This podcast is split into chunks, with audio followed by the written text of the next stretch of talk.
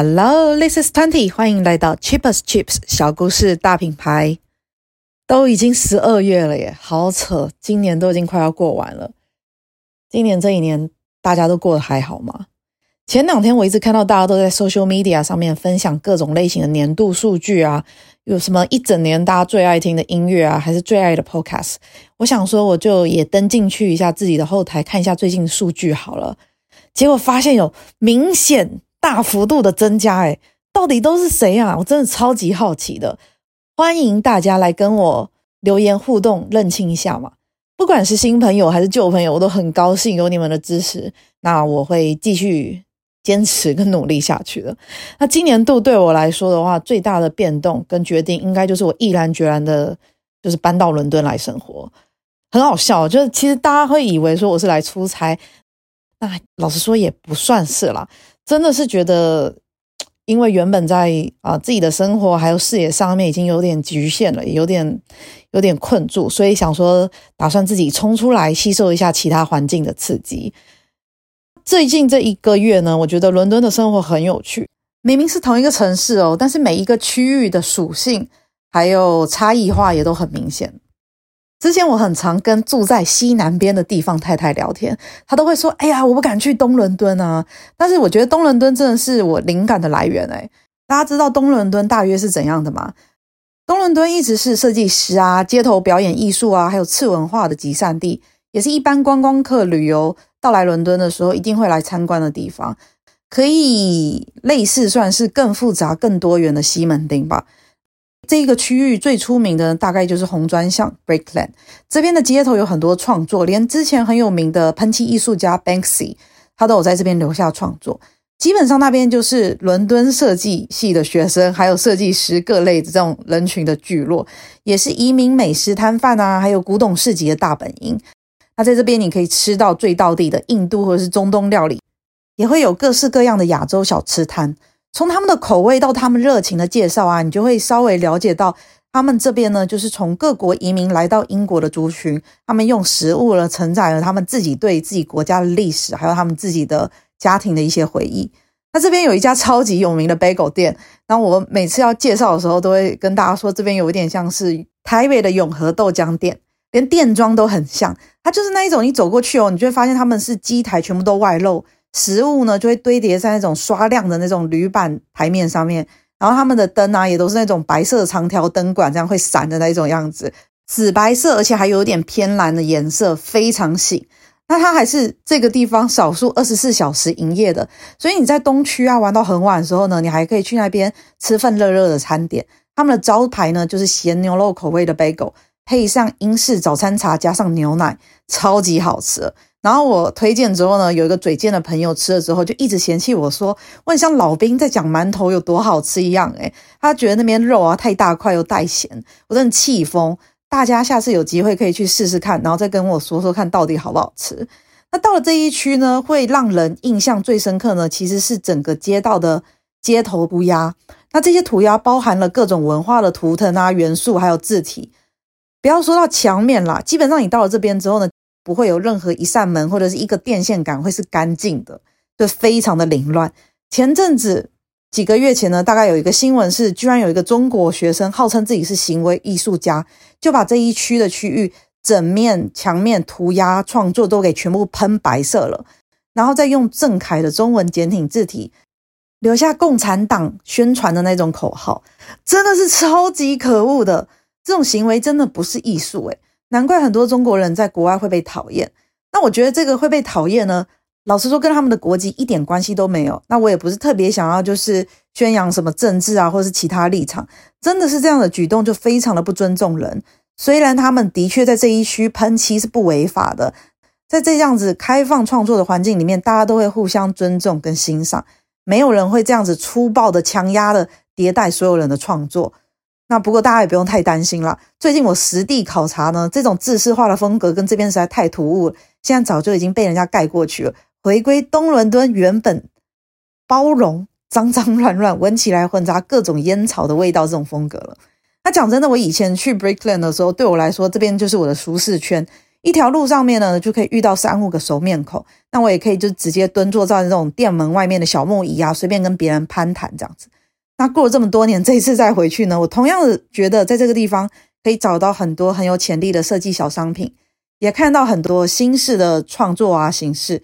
但我现在过去，我真的觉得我有点耗费精力，再加上就是有很多参差不齐，然后又很高强度的视觉轰炸。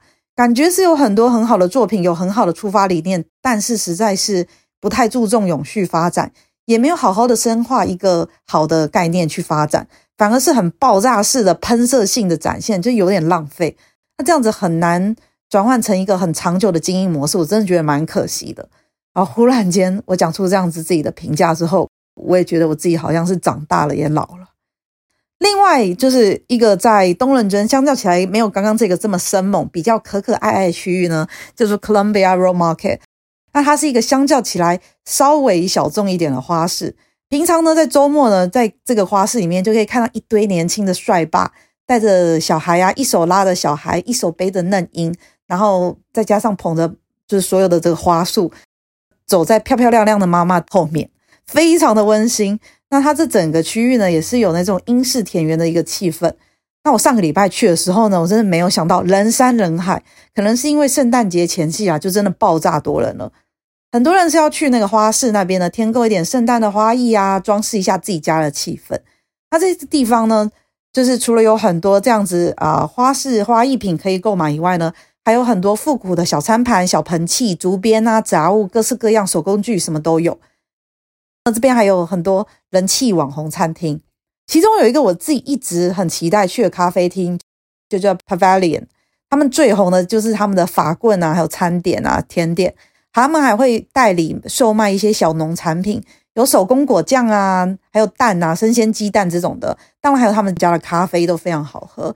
那我之前其实是在 IG 上面就有 follow 到一个 Food Critic，就是食物美食专家。这个美食专家他就是。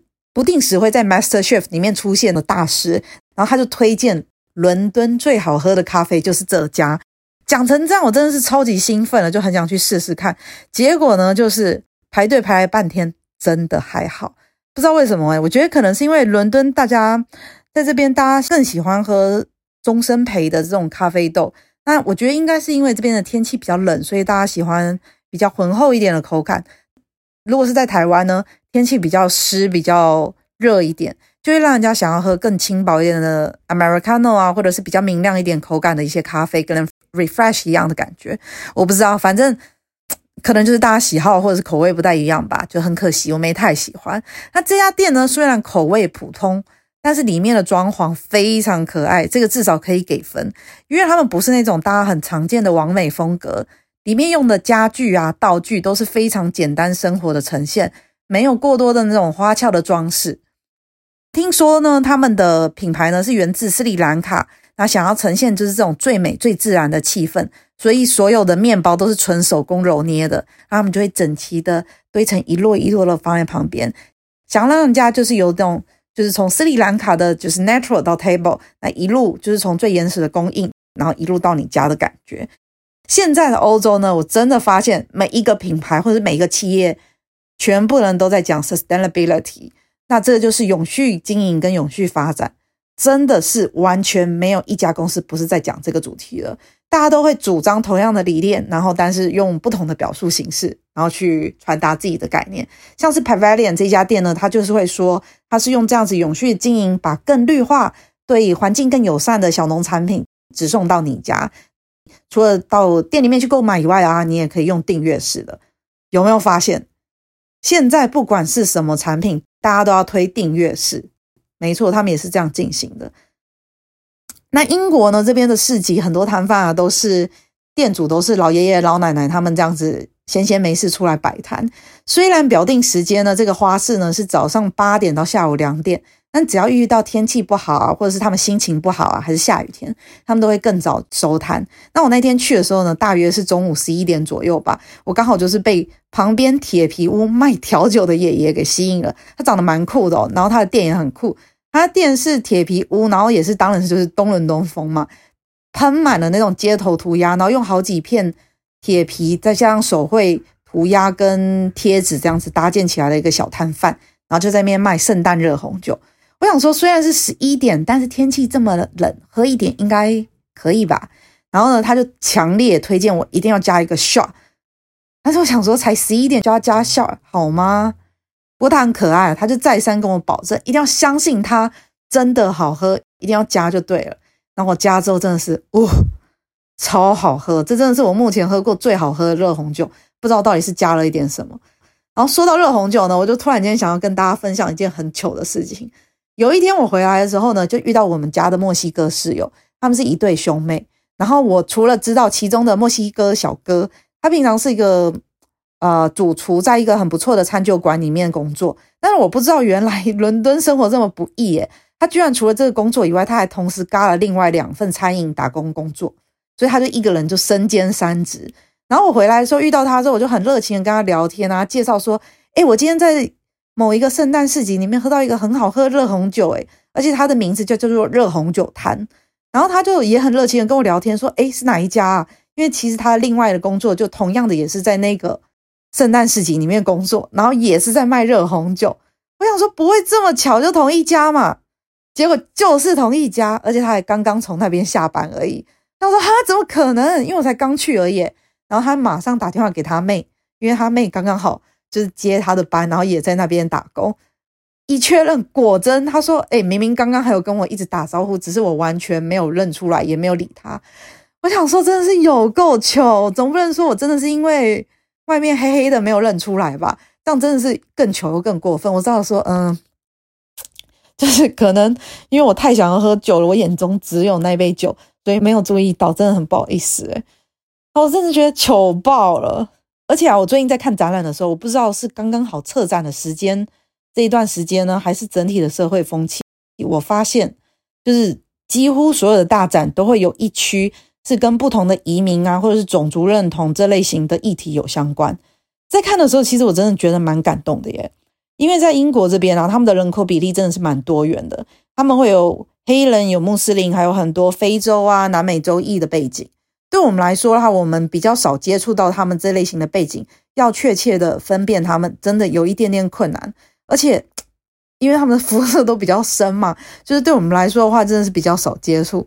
那我最近去了一个啊、展览，就在 Welcome Collection，然后它里面的展览呢叫做 The Cult of Beauty，它整个展览呢就是从历史啊、医学啊，还有艺术对美的要求。然后一路讲到就是比较近代到开放性的、广泛性的接纳所有类型的美，其中呢就有讲到就是非洲人的发型。我们大家一想到这种非洲人发型，绝大部分可能第一印象就是会想到那种黑人脏辫嘛，粘头皮的那种辫子，然后大约可以撑一个月以上这样子。那当然也是其中一个，可是它这个是最基本款一种。在展览中看到的就有那种五十公分高的那种编织烟囱头。还有那种七八根长得很像是细菌包子头啊，还有那种假的，很像是头戴式蓬蓬耳机头这样子，是真的。我我讲的是就是优点，就是真的超酷、超好看的。他们这个访问呢，其实是访问了很多都是土生土长的非裔的英国人，或者很小的时候就来到英国了。同时间呢，并没有这样子的身份认同的问题，他们接纳了自己跟别人的不一样。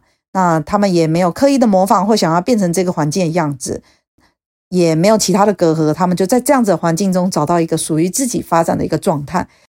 我真的觉得这样子的结论真的很感动，诶，这才是现代最需要被传递的精神，而不是说一昧的强调就是单一的地方特色啊，也不是说要挪用别人的形态，应该是要互相理解之后呢，发展自己最独特的样貌才是最棒的。